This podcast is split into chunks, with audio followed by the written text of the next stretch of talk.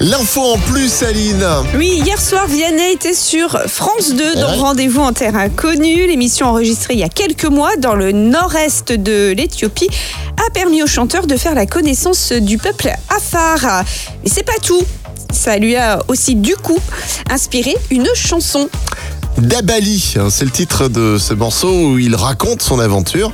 Voici d'ailleurs le refrain pour vous sur RVM1. Dabali kusabata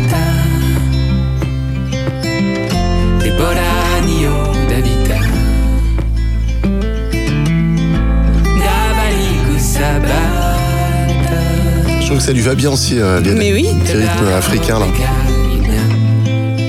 Voilà, morceau peut-être euh, bah, qui est sorti d'ailleurs et peut-être à entendre prochainement sur les ondes radio. Tous les matins, Alex et Aline réveillent les Ardennes. De 6h à 10h,